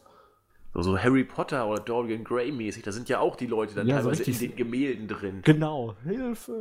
so richtig Ach, strange. Ja, da muss mit allem ja, komm, rechnen. Wenn, wenn, er die Kacke jetzt schon so übernatürlich bringst, ne, dann muss er das auch richtig ausschlachten. Ja, ja, dann musst du den ganzen Weg gehen, das stimmt. Also ich muss mich ja schon so ein bisschen entschuldigen, aber wir haben uns heute bei der Review so dem WWE-Produkt so ein bisschen angepasst. Also wir, wir spinnen hier heute schon ordentlich durch die Gegend, aber ich weiß nicht, die letzte Review von Julian und mir ist bestimmt schon drei Jahre her. Es war aber bei uns nie anders. Also das Nein, muss man also, dazu auch sagen. Wir schweifen ab, wir ergötzen uns an potenziellen Storyline-Möglichkeiten, die dann doch fernab jeglicher Realität sind, weil wir, ja, wie soll ich das am besten beschreiben? Wir vielleicht dann doch noch Stranger kreativ sind, als die WWE-Writer sind. Und auch konsequent Stranger. Das, ist das Apropos, auf jeden Fall. Hast du eigentlich neuen South Park-Folgen schon gesehen? Die 23. Staffel noch nicht. Nee, ich auch nicht. Die ist ja noch nicht äh, auf, auf, auf. Aber mittlerweile sind ja die ganzen alten bei, bei, bei Netflix. Prime und bei Netflix teilweise auch. Ja. Ähm, ich habe wieder reingeguckt. Es ist, es ist ja so großartig. Es ist yes. ja so großartig. Ist immer noch phänomenal. Also sie haben jetzt ja nur noch zehn Staffeln pro Serie, äh, zehn äh, ja. Serien pro Staffel, pardon. Ähm, aber dafür ist jede Folge, finde ich, ein Volltreffer. Also ich bin absolut begeistert. Ja, wobei ich sagen muss, diese normalen fließenden Übergänge jetzt, wie es halt so ist, hm, ich fand es früher noch teilweise ein bisschen besser, als man einfach auf die Themen eingegangen ist. Mal gucken, wie das jetzt weitergeht hier mit äh, Mr. Garrison als Präsident, aber es ist schon großartig schon jetzt mittlerweile baut, ist, ist ja konsequentes Storytelling. Es baut dann Absolut. ja so ein bisschen, zumindest innerhalb einer Staffel aufeinander ja. auf, genau. Es waren mir ein bisschen zu viele Veränderungen in der Stadt, weil ich bin ja ein bisschen festgefahren und stehe nicht so auf Veränderungen. Wenn dann auf einmal ganz South Park große Veränderungen durchläuft, dann ist das nicht so einfach für mich, aber notfalls kann man immer noch sagen, fickt sie alle zu Tode. Ja, das reicht, um Präsident zu werden, ne? das stimmt. Ja. Und man muss auch eine Mauer nicht nur Richtung Mexiko, sondern auch Richtung Kanada aufbauen. Aber die Kanadier haben die Mauer gebaut, glaube ich. Ja. Ne? Genau. Die kanadische Großartig. Mauer. Großartig. Ja, äh, in der Tat. Das war, das war der Marktführer, zumindest was das Main-Roster angeht. Äh, wir ja. haben versucht, das Beste draus zu machen. NXT wolltest du auch noch ein bisschen ansprechen. Ja, wir können das ja ein bisschen im Schnelldurchlauf, aber so ein bisschen was ähm, würde ich da schon ganz gerne ansprechen. Nach der Series die NXT-Ausgabe. Ja, es war natürlich Grund zum Feiern. Wir hatten 4 zu 2 zu 1, meine ich, war es am Ende, ne? Bei der Series. 4 zu 2 zu 1, genau. Und ja, dann ging NXT los. Ich freute mich wie Bolle darauf, endlich wieder NXT für sich, ohne irgendwelche Beteiligung vom Main Roster. Man kann sich wieder auf den Kern konzentrieren und dann hatte ich diesen Fremdschämen-Moment, als ich diese NXT-Ausgabe angemacht habe. Andi, hast du die NXT-Show gesehen? Ich habe nicht, nicht alles gesehen, nur ein paar Segmente. Es soll einige, also das Opening-Segment habe ich durchaus gesehen und einige üble Botches, aber. Äh, ja, aber dieses Opening-Segment, wo dieser, ich weiß nicht, was für ein Dödel das da war, dieser Schwarze mit der Brille, der da auf einmal rumgeschrien und gerappt hat und auf einmal alle da rumgelaufen sind und sich einen Ast abgefreut haben. Also, ich dachte, meine Güte, was geht denn hier ab? Ich wollte sofort ja, so wieder ausschalten. Und das hat zumindest Adam Cole und die Undisputed Era haben das Segment dann ganz schnell in eine andere Richtung gelenkt. Also das hat mich ja, nee, also dermaßen dieser Fremdschämen-Moment, wie auf einmal alle Leute sich dann Ast abfreuen, auch die größten Rivalen. Hey, wir sind gut, wir haben gewonnen, yay! Nee, also ich habe viel Schlechtes auch bei Raw und SmackDown diese Woche gesehen, aber dieses Segment bei NXT am Anfang, bis die Undisputed Era rauskam, fand ich war absolut der Fremdschämen-Moment dieser Woche. Und ja. das sagt jemand, der gesehen hat, wie Daniel Bryan äh, in die Hölle gezogen und ganz die Haare genau. ausgerissen wurde. Ganz genau. ja, aber man hat dann die ganze Sache halt gut auf den Weg gebracht. Das Tag Team Match, das Titelmatch zwischen Fish und O'Reilly sowie der Djakovic und Keith Lee gut aufgebaut. Man hat Cole und Champa wieder richtig schön. Goldie soll endlich wieder back home. Und dann haben wir ja auch noch den Taylor dabei, der so ein bisschen zwischen den Stühlen steht. Erstes Match war dann ja auch das Titelmatch. Ordentlich geführt. Bobby Fish hat sich dann bei einem Bump ein bisschen verletzt. Der war wohl ausgenockt während der Werbepause. Das war irgendwie mit dem Kopf da so ein bisschen. War auf jeden Fall völlig neben der Spur, wurde dann durch Roderick Strong ersetzt. Kann man machen so. Ist auch richtig, dass die beiden, finde ich, den Titel behalten haben und jetzt nicht Lee und Dajakovic. Wobei die durchaus gut funktionieren, oder wie siehst du das? Doch, finde ich, find ich eigentlich auch, tatsächlich. Ja.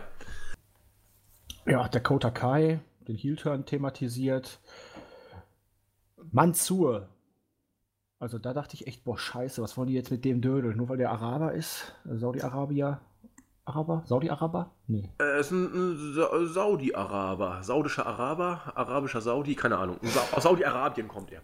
Ja, boah, also den fand ich nicht gut. Das Match war jetzt auch nicht so und hm, hat auch das Publikum jetzt nicht so wirklich geflasht ich weiß nicht, klar, du hast jetzt vorher noch mal eingespielt, wie er bei den beiden Saudi-Shows da was gerissen hat, wie er die Battle Royale gewonnen hat, wie er Cesaro da besiegt hat.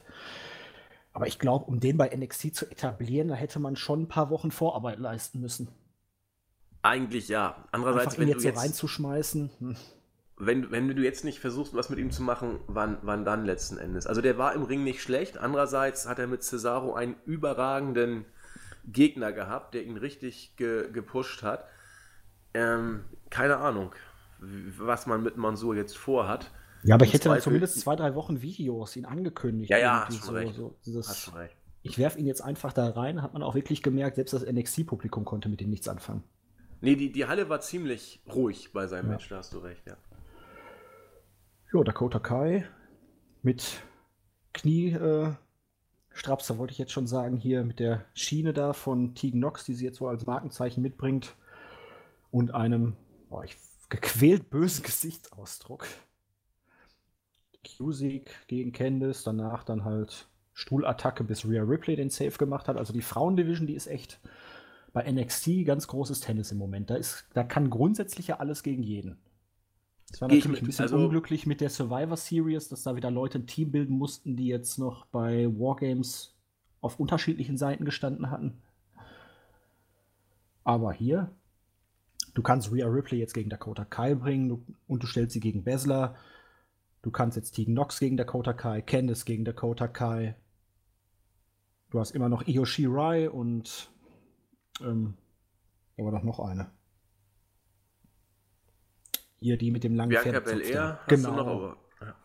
also, also, die Division ist richtig stark. Gebe ich dir recht. Wenn man bedenkt, vor ein paar Monaten haben wir noch gesagt, oh Gott, NXT, wo soll die Women's, äh, Women's Division denn hin? Und das ist alles aufgebraucht, alles im Main Roster. Die ist derzeit bärenstark. Gehe ich mit. Du hast mit Shayna Baszler einen, einen starken Champion die in Sachen Charisma und Gesamtpaket, finde ich, unglaublich ist im Moment. Klar, im Ring kann man noch über manches reden, man kann über ihren Stil im Ring reden, aber ihr, ihre Präsenz, das habe ich auch bei der Survivor Series und Takeover Review schon angesprochen, ist einfach großartig. Du hast mit Rhea Ripley jemanden, den du bis zum Mond gepusht hast und der over ist. Du hast mit Io Shirai eine der besten Workerinnen überhaupt. Und mit, mit Candice und Bianca Belair hast du, hast du gute Leute, die du entsprechend einsetzen kannst. Jetzt mit Tegan Knox und Dakota Kai eine äh, Feder auf den Weg gebracht. Also in Sachen Women's Division äh, haben wir bei NXT mit Abstand das stärkste, äh, was bei WWE rumläuft. Gebe ich dir absolut recht, ja. Ja, Leo Rush gegen Tosawa, da haben wir bei Raw schon drüber gesprochen. Hier richtig starkes Match der beiden. Das eine sah sogar wirklich so aus, als wäre Tosawa kurz weg gewesen, als er seinen ähm, hier den Mundschutz da verloren hat und Rush eigentlich zu einer zu so einem Springboard Backcutter ansetzen wollte, aber völlig ins Nichts gesprungen ist. Aber ja, schönes Match. Saya Lee, da hat man zumindest die kleine Sache mit Alia von vor ein paar Wochen aufgegriffen, mit dem Kick, wo Alia da Blut überströmt, was ja dann hinterher wohl auch beabsichtigt war, und dann ausgeschieden ist. Warum Besler jetzt ausgerechnet Saya Lee abfertigt, muss man jetzt nicht verstehen, aber sie wollte halt zeigen, ich bin King of the Cotlet. hat Bailey besiegt, hat Dingens besiegt, war natürlich das Stichwort dann für Rhea Ripley, die dann sagen konnte, ich habe dich aber gepinnt und jetzt renn mal nicht weg. Also jo. Ripley gegen Basler. Wenn das jetzt beim nächsten Takeover kommt, kann man jetzt noch schön ziehen indem man wirklich jetzt erstmal macht, dass Dakota Kai jetzt nochmal mit Rhea aneinander gerät oder Bessler noch irgendwie so eine kleine Nebengeschichte laufen lässt. Boah. Das wäre ein geiles hm? Match, glaube ich. Basler gegen Ripley. Definitiv. big, big Match, ja. Und die, boah, aber Ripley, die hat ein Kreuz, ne? Ja, da, da, da kann man neidisch werden. Alte Taube. Ja. Meine Güte. Das dürfte auf jeden Fall intensiv und hart werden.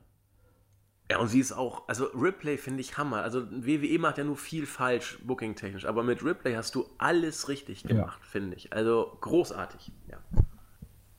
Jo, Main Event. Baylor gegen Champa. Für mich hätte man da ruhig noch eine Woche ziehen können mit der Ankündigung. Das jetzt einfach zu sagen am Anfang, ja, komm, wir machen das heute, okay. Ist bei so einer Paarung eigentlich schon fast ein bisschen verschenkt. Da müssen wir mal gucken, wo das genau hinführen soll. Weil Baylor hat hier gewonnen durch Hilfe von Cole, ist dann hinterher aber gleichzeitig auch, ich will jetzt nicht sagen gegen Cole geturnt, weil die ja nie wirklich eine Verbindung hatten, aber er hat dann halt deutlich gemacht, er wird sich ihm nicht anschließen, sondern er ist hier, um seine eigenen Stiefel durchzuziehen. Das deutet fast ein bisschen auf einen Triple Threat irgendwann hinaus. Ja, glaube ich auch. Und ich Oder, hoffe nicht, aber ich glaube schon. Ja, also ich denke noch im Moment, dass man Gargano irgendwann, wenn Baylor seine Chance bekommen wird, zurückkehren lässt, um dann für das nächste Takeover Champa gegen Cole und Gargano gegen Baylor zu haben. Ich weiß nicht, wie der Gesundheitsstatus von Gargano im Moment aussieht, wann er wieder zurückkehren kann. Ist, glaube ich, auch noch nicht offiziell irgendwie was rausgerutscht, ja. Deswegen, weil normalerweise klar, ich möchte, dass Champa Goldie zurück hat. Er wird mir zwar im Moment schon fast ein bisschen zu sehr in die Face-Rolle gedrängt, ein bisschen mehr Badass Jumper könnte da auch noch nicht schaden, auch wenn die Rolle im Moment halt eher vom Publikum ausgeht als von ihm. Er macht ja jetzt nicht viel anders, aber so die Verbindung, die er jetzt halt auch eingegangen ist für Wargames und so, das sollte halt so eine kurzfristige Geschichte, finde ich, sein. Jetzt sollte er wieder alleine psychopathisch auf Goldie gehen. Und er ist für mich auch der nächste Titelträger. Ich, Baylor, er hat den Namen, er hat die Vergangenheit, er hat dieses gewisse Star-Potenzial dann schon, aber er zündet bei mir im Moment nicht. Nee, bei mir auch nicht. Im. Ring fand ich das jetzt auch sowohl hier als auch gegen Riddle eher grundsolide und gerade gegen Riddle, wenn man sich die Matches von Riddle bei den Takeovers anguckt, die waren immer phänomenal. Der hat immer richtig rausgehauen, sei es jetzt gegen Adam Cole, sei es davor gegen den Velveteen Dream oder so gewesen die Matches von Riddle sind immer richtig, richtig stark. Und das war das erste große Match von Riddle, wo ich mir sagte, das war okay. Das war gut. Aber es war jetzt nicht ähm, mehr. Ich habe es mir eben mal angeguckt. Ähm, Melzer hat vier Sterne trotzdem gegeben, ja. Ich fand es aber auch nicht so überragend gut, habe ich bei der Review auch gesagt. Hm, ja, deswegen müssen wir mal gucken, woraus hinausläuft, aber NXT macht im Moment zumindest für mich auch weiterhin sehr, sehr viel Spaß. Wir haben ein bisschen was Neues auf die Wege gebracht, aber letztendlich war dieses Takeover und die Survivor Series eigentlich nur da, um die vorhandenen Sachen wirklich fortzuführen. Mal abgesehen jetzt von dem Turn von Dakota Kai, der aber auch kommen musste. Ja, gebe ich dir recht. Ähm, ja, wie gesagt, die Shows fand ich beide großartig ähm, oder richtig gut zumindest, Survivor Series und auch Takeover. Und wenn du dann entsprechend bei solchen Events sie als etwas verstehst, um die Storylines voranzubringen und nicht zwingend zu einem Abschluss zu führen, muss das ja nicht unbedingt was Schlechtes sein. Also ich finde es äh, völlig in Ordnung. Und ja, mal gucken. Also bin mal gespannt, wie es da jetzt weitergeht, auch wie man NXT künftig inszenieren möchte. Man hat jetzt ja wieder, wie du schon richtig gesagt hast, ähm, das auf Eigenständigkeit jetzt gesetzt. Kannst du auch machen, wenn du bei der Series diesen Brand eben als den stärksten mehr oder weniger als den stärksten dargestellt hast. Einige sagen, ja, einige Siege waren ja auch nicht clean. Ist okay, aber trotzdem, immerhin haben sie hier gewonnen. Ich bin mal gespannt, wie.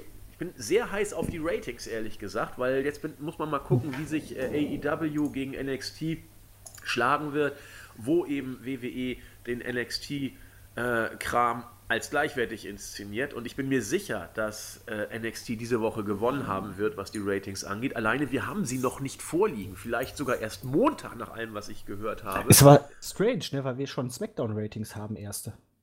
Was hat denn was haben denn die Smackdown-Ratings? Irgendwas mit 2,3. Okay, ein Tick runtergegangen. Okay. Also diese Over erste Overnight-Ratings oder wie sich die schimpfen. Aber dann hätte ich trotzdem auch gerne die Overnight-Ratings von den beiden mal gehört. Ja, aber ich habe verstehe ich gehört. Nicht, nee, das irritiert mich auch, warum das nicht irgendwie so. SmackDown, ja, 2,336. Ja, es ist nicht, nicht so dolle, weil von 2,6 kommt man, glaube ich, ja, in dem genau. Bereich. Das ist, also man wollte 3 haben, 2,6 ist okay, 2,3, da wird es dann, glaube ich, nicht so witzig. Ja, mal schauen. Aber wie gesagt, mich interessiert im Moment wirklich eher die, die Wednesday Night Wars, wie es da weitergeht. Ähm, ja, also ich, ich könnte mir fast vorstellen, dass NXT über eine Million hier gekommen ist. Und ja, schauen wir mal. Ja, Julian, schön. Ja. Wir haben es, oder? Ja. Würde ich mal sagen, ne? Würde ich, würde ich auch sagen. Ich überlege gerade. South Park haben wir ja schon gesagt. Also Fick sie zu Tode ist das Motto des Wochenendes, würde ich sagen. Das sollten wir auch mit in die nächste Woche nehmen, ja, damit die Stimmung gleich gut läuft. Ich hätte gerne mit dir ein Bier getrunken, aber ist doch ein bisschen zu früh. Warte. Der Nein. Ist... Na gut, dann eben nicht. was, was, hättest du denn für eins gerade da gehabt? Ich habe hier einen Grevensteiner. Ja, das habe ich auch tatsächlich, aber äh, im Büro. Ansonsten habe ich hier noch ein, so ein paar Craft-Biere, so ein Peril Stout, ein IPA. Ui, schön. Und ein Hövels habe ich hier auch noch.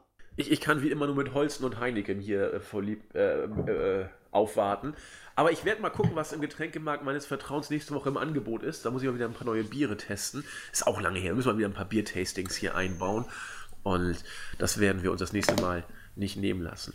Ja, also ich fand es toll, nach gefühlt, nee, nach gefühlt, auch nach tatsächlich, es ist zwei Jahre her, mindestens zwei Jahre, dass ja. wir zusammen einen Podcast gemacht haben.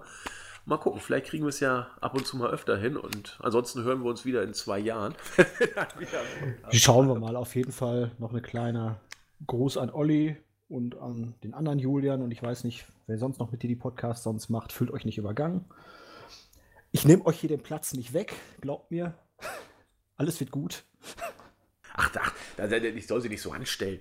Also, ja. Julian hat sich, also Fake Julian hat sich ja nun selbst aus der Affäre gebracht. Ich habe ihn immer wieder angebettelt, aber er sagte, er hätte was Besseres vor. Er hätte was Besseres vor. Nein, er ist ja immer noch da, weil er mit, mit Stunner zusammen die Podcasts bearbeitet und wenn er Zeit hat, ist er jederzeit herzlich eingeladen. Und Olli, äh, der muss manchmal ein bisschen früher aufstehen. Nein, ich kann ja mal das ist doch das Wort zum Sonntag, oder? Ich habe gestern in, unseren, äh, in unserer Podcast-Gruppe gefragt, wer hat denn Lust und Zeit? Das habe ich um 11.45 Uhr, glaube ich, gefragt.